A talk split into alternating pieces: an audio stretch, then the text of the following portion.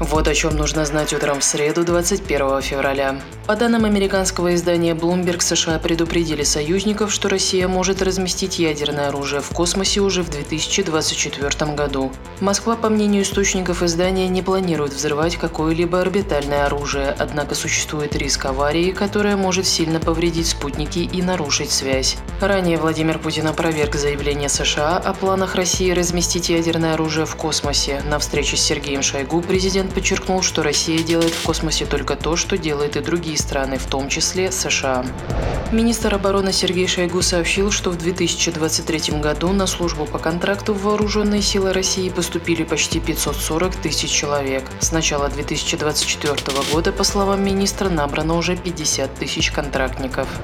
Министр сельского хозяйства Дмитрий Патрушев на встрече с Владимиром Путиным сообщил, что Россия завершила поставку гуманитарной партии пшеницы в беднейшие африканские страны.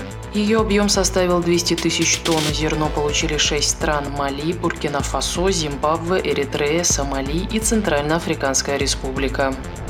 Минфин США продлил разрешение на ряд операций, связанных с импортом российских морепродуктов. Это касается лосося, трески, ментая и крапа, а также полученной при их обработке продукции. Срок разрешения продлили на три месяца. Он должен был истечь 21 февраля.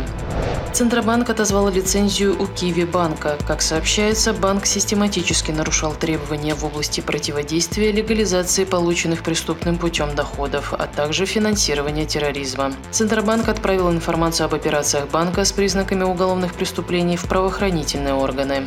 Следите за новостями в мобильном приложении сегодня и на сайте НТВ.